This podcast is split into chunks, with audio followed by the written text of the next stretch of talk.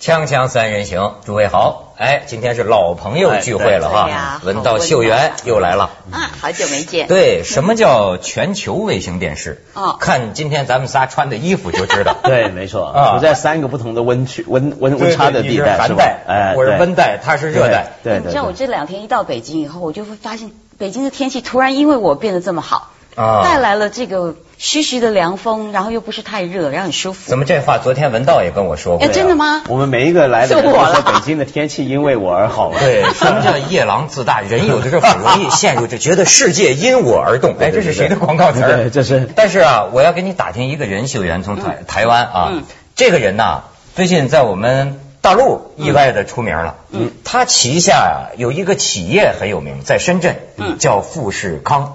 这个人啊就是郭台铭。嗯这个他是哎，人，在台湾岛上他是一什么角色？他是。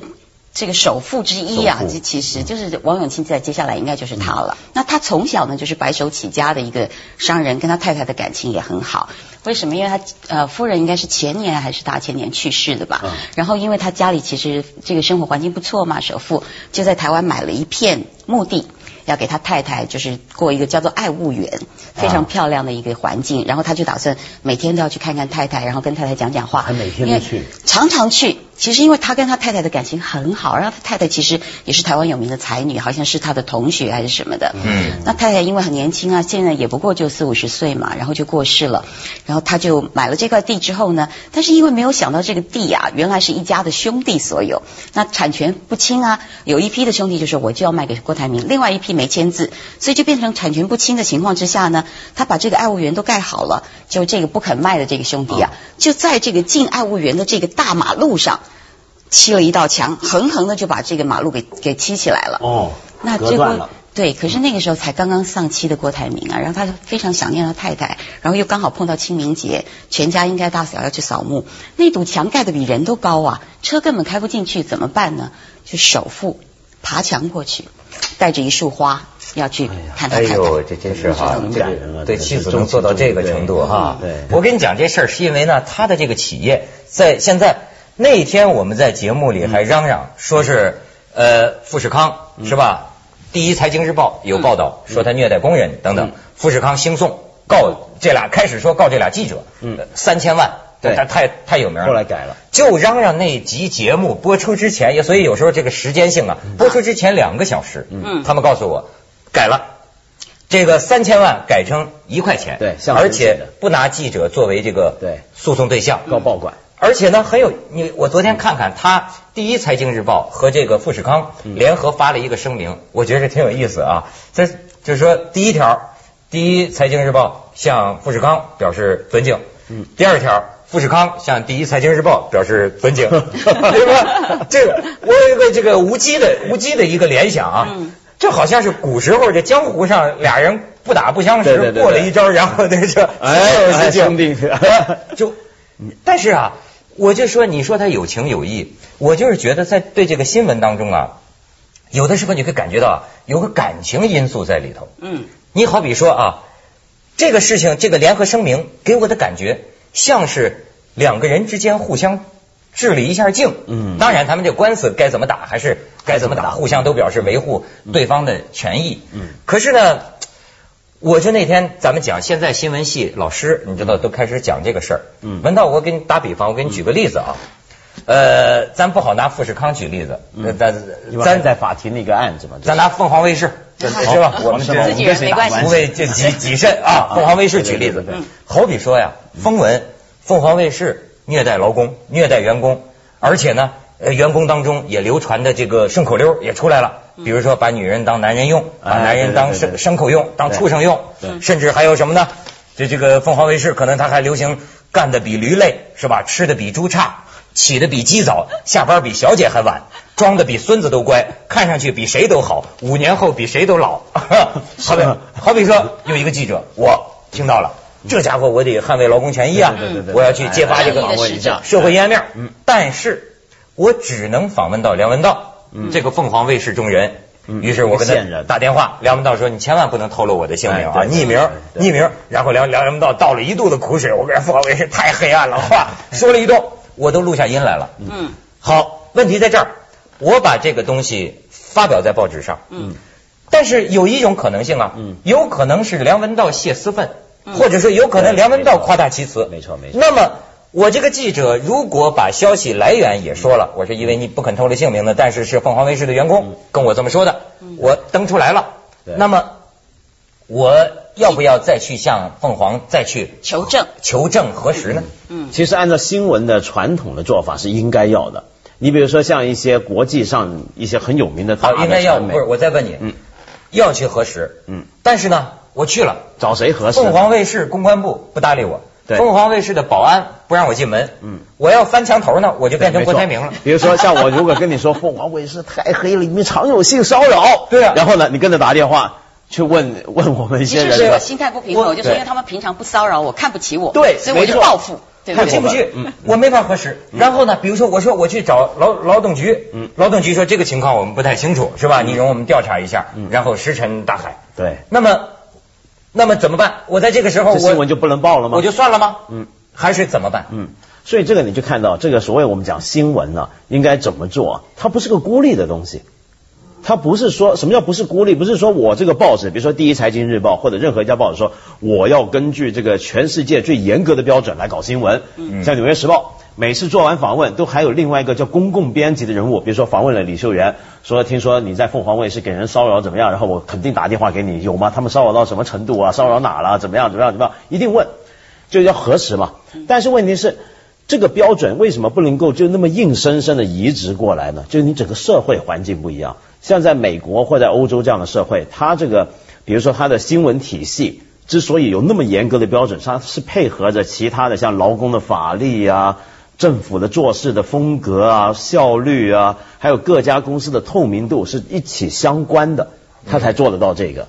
我那天碰见一个记者，嗯他给我发牢骚。嗯这个记者被认为是那种理想主义的，我是有理想的，我要为老百姓鼓一呼，哪里有不平，哪里有我，是吧？嗯好，然后他就说呢，然后就完了，他就 这这个我就得找线人嗯，那我就找线人，因为现在中国的这个新闻环境，我们这个采访啊，并不那么容易，所以呢，我但是呢，你要你要怎么办？你要我歌功颂德吗？你要我粉饰太平吗？我不干，我不干呢，我就要找线人。后来我说，那找线人你有几成的把握？把握嗯几成把握？九成我就敢冒险。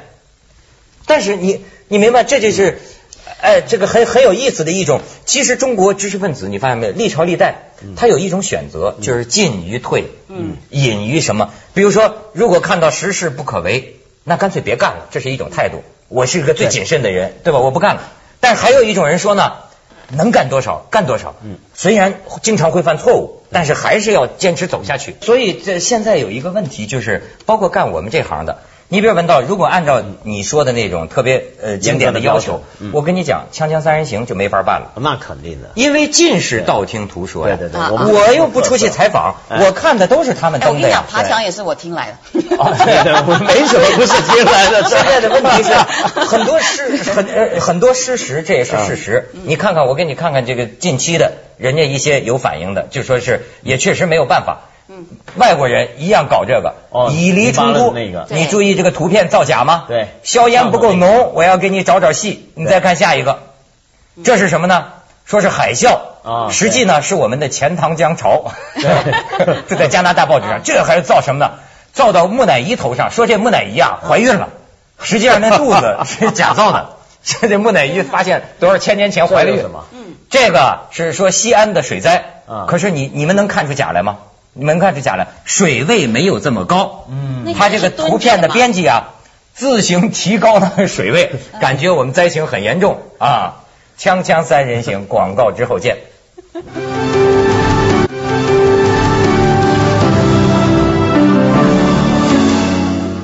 你看，我想讲的是，现在有人提出来一个问题，嗯嗯有三种真相、嗯事实，一一种就是真实的真实，是吧？就是实事儿。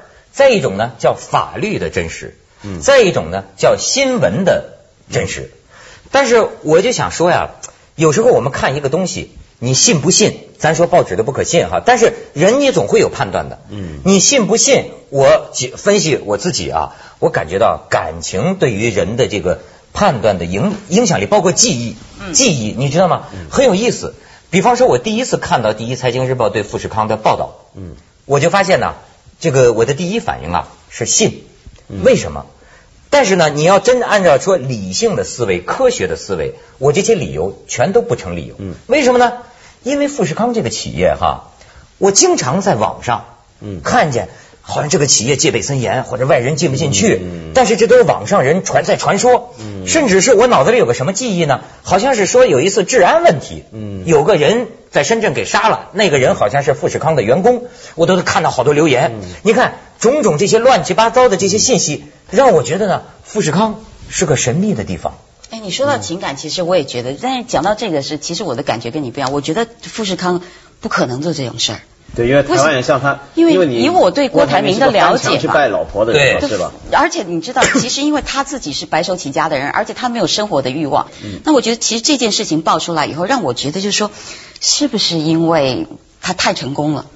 招人是嫉妒是不是因为种种原因？哎，而且你知道，因为其实现在在台湾，因为对郭台铭来深圳投资这件事情，还狠狠的批判了一下他，就是说，因为他的员工里面其实有一百多位是共产党员，然后成立了一个所谓的共产党支部，好像听说了，听说对，然后那这个那应该啊，那在我们在在大陆的这个土地上，呃嗯有有有党员就要有有有支部生活嘛，就但党是员对生活嘛。，但是对要找台到湾来组织讲，啊就是说你台商你怎么可以在那边搞一个共产党支部呢？ 然后你会做些什么呢？然后这个回去以后就好好的检讨。可是事实上，在台湾也有共产党员呐、哎你没看对到对对在出来每一次游行的时候，共产党员说那支持共产党啊什么，也没抓起来，对对不对？这台共跟咱通好吗？呃，不大很 好，对是吧对对对，他有自己的独特的传统嘛。现在就反对宗派主义，不准另立山头。 不是我，我讲这个事儿啊嗯，很有意思，就这是是这情个感人的这个记忆，包括感情，嗯嗯对他判断一个信息啊，起着这么大的作用。所以我现在越来越发现一点呢，我觉得唐太宗相当了不起，特别了不起的。我现在用唐太宗的标准要求我自己。有我觉得人呐、你比如说，我跟你讲，我我你比如说，我现在啊，我有感情的部分，但是我心里啊还有个理性的部分。这理性的部分就是唐太宗说跟我跟我说的一，不是他不可能 跟我说跟你的说的，他在关键里说我部分跟你说的太厉害了。他说这个，他说什么了？爱而知其恶，嗯憎而知其善。嗯你看生活中很不得了的，就是说，比如说，我可以很讨厌梁文道这个人，嗯但是不可以引因因因人废言，嗯就是他说的这段话，哪怕他说的百分之九十九是错的，但是实事求是，他说的这句话对就是对，错就是错。嗯你在交朋友当中，你在看待人当中，你能不能把握住心里有这么一个理性，就是说我爱你，嗯但是我也知道你哪些地方我得提防你，嗯你这个人也有不好的一部分，哎但但这个太难了，特别你做新闻呢、你想想看，整个传媒的环境，这个舆论环境啊，基本上是有很多有不同立场的、不同感情的在做报纸。嗯每一份报纸都有它的立场，都有它的倾向，是不是？所以他的报道、他的写作呢，他就算啊、呃比如说写富士康这件事儿，嗯。他一定是在一个特定的一个环境，有一项有一些倾向来这么写这个东西的。那么你看了之后，你怎么可能完全不受他影响？因为我们也都活在这个舆论环境里面，所以我觉得最重要是什么？就是要对付所谓的假新闻，嗯或者说要让自己理性一点呢、啊那个方法还不能只是要求自己要做到，比如说唐太宗告诉我说做人要 理性，还不能是这样，还必须是怎么样？就是这个社会上面必须有很多不同立场的报纸，有很多不同的倾向都能够反映出来，而且我们都能看得到。哎哎，你比方说像刚刚那些假新闻，我们怎么知道他们是假新闻的呢？其实我们难道不是从别的媒体上面发现他们是造假的吗？哎，你说这个，我倒想起世界杯的时候，嗯我听着一个媒体观察家他的怪论啊，他的观点，比如那个时候讲这个黄健翔哎同志啊，这这个这个激情澎湃，对吧？对。他的观点是什么啊嗯？他说这个吧，按说也没什么，嗯，但是呢，主要的问题是什么呢？他说，比如说啊，相当于这个世界杯转播这个信号，嗯如果只有一个选择，嗯，全中国人民只有一个选择，对那么你这就是问题太个人化，我好像觉得有问题。他说，但是你再想一下，如果说呃不是一家，而是有几家嗯嗯转播，那么这几家有不同的立场、不同的姿态、不同的解说员、不同的个性色彩。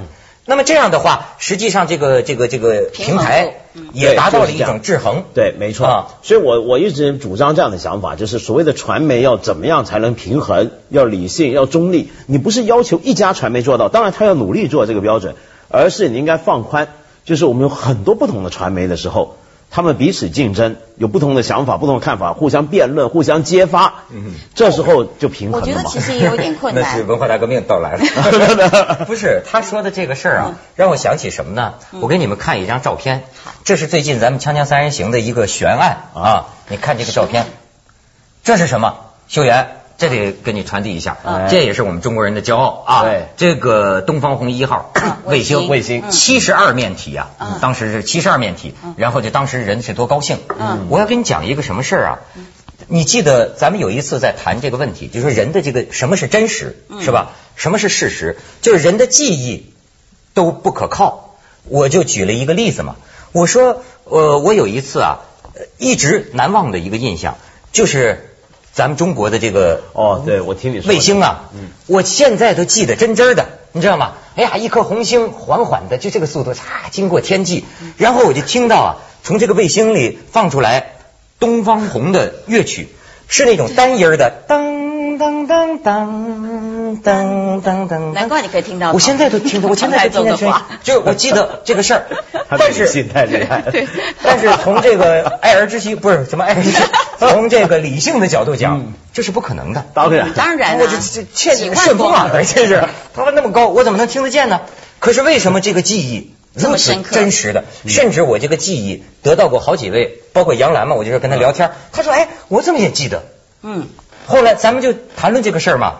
后来无数观众，很多观众都有那个年代的记忆，他们也都听见。给给给给我写信说，我告诉你是怎么回事儿。嗯怎么你回事说你的记忆啊，也不一定有错。嗯，说当时中央人民广播电台哦放这个曲子，嗯噔噔噔噔，也许这个被你的记忆啊，这个给给组合结合了，在一起给组合了。于是呢，我又查了一下资料，我发现还真有意思哎。嗯，我跟你说，我再进一步，东方红卫星确实播放了东方红乐曲。当时这是一个怎科么研，播放你啊说？在卫哎呦在星上啊面！播吗？哎真的吗？我跟你天讲哪，我跟你那说，真是颗卫星 吗？中中科院有一个研究小组的超豪华人专门解决这个问题，就是呃六，就是说文化大革命开始了，嗯，卫星的研制工作还在进行，然后这个时候有了一个算是政治任务，嗯，一定要让我们的卫星向太空播放东方红，这成了一个重大的科技问题，就怎么样在太空能放出咱的喇叭来？然后呢，他们开始做了一个什么发明，做一研究，一个按钮，你知道吗？当时这小组的人，科学家吓坏了，筛糠啊嗯， 变调了，变调了。这个东方红乐曲第一次放出来，就是你要知道，当年我们的那个年代，啊文革初期的年代啊，你这个东方红放变调像我了。对对们想当对年台湾戒严那种时候对，的你们紧肯张，定是对，听说吓坏了。后来说不行，我们得改进。然后在上海找了一个口琴厂的师傅来，就帮着给设定这个音调。最后终于能够成功的在太空上，我们的东方红一号放出了东方红，被我听见了。被这你不听是信见被了吗被， 这肯定，他这你是不可能听见，我是不可能这肯定是听见的吗我我觉得那个观众说的有道理，就是应该是有电台在刚好播，在那个 timing，在它是配合着在播，对让大家就举头看的时候你就有这个印象，因为这种组合记忆很多人我都跟你说，有。玄之又玄。嗯我就在看这篇资料的时候，我发现又是一个新的不可能。你又听到了，不是，这个东方红一号这个卫星是一九六九年升空的，嗯，我一九六七年出生的。你才两岁，我才，两岁，你根本听不懂，我站都站不起。哎，两岁能站起来了吗？能可以那哦能，我站能都跑站起来了，但是就是还失聪的嘛。两岁能听见了吗？当然当然了，对这不会两岁，不是，就是说，反正两岁他不可能，但就是说他不可能。 对对两岁这个的事孩情子的这么应这该么不强可烈的能感记得吧觉，嗯，我觉得也很难讲。像我小时候也有一个特别怪的记忆啊，就是我老记得我小时候呢，曾经呃看过蒋介石在这个台湾的双十节的阅兵典礼上头啊，就出来跟大家挥手。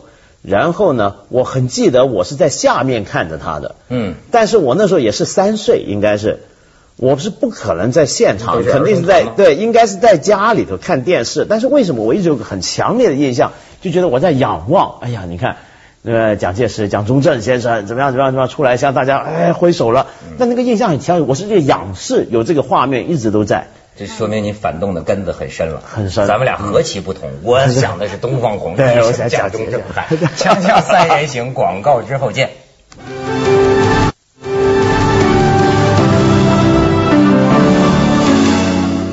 所所以哲学上都有这么一论的，就说这个什么是真实的？嗯。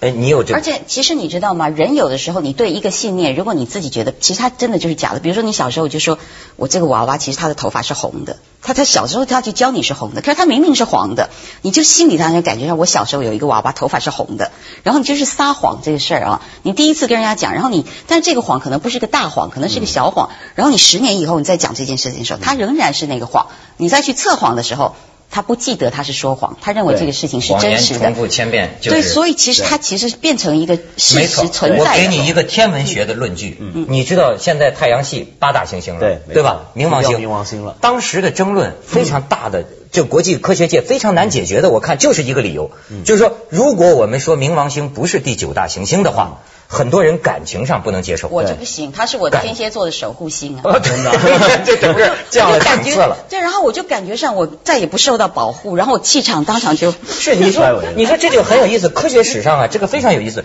就是其实很多时候，我们宁愿相信假的，嗯，你不能变动它。你说，你比如说，有人说孙中山不好，说鲁迅不好，很多人不不开我心就的，受伤了，嗯对吧？就是情感受伤。我我不要听那些，这样我能保持我的一个平衡感。而且这个记忆的东西，现在有时候会产生很复杂、很严重的一些一些后果。比如说最近几年，你有没有注意到，就是很多人在研究一些儿童小时候受虐待这样的一个经历啊嗯。就比如说 一个犯人为什么长大做那么凶残的事，那就有精神医生出来说，哦，原来他小时候受虐待。然后这个人后来为什么要跟爸爸妈妈吵那样啊？他小时候受虐待。对，但现在李玟发小现时候就被继父性骚扰过。啊，是吗？最近呢，就有人发现啊，在美国有四成的这种所谓儿童时期受虐待个案都是虚构的，但他真的记得，是是这是后来被引导出来的。对所以记忆完全是可以被引导的过程里面去制造、去加工。你可能就是看报纸，像什么个人受虐待，我小时候八十年级。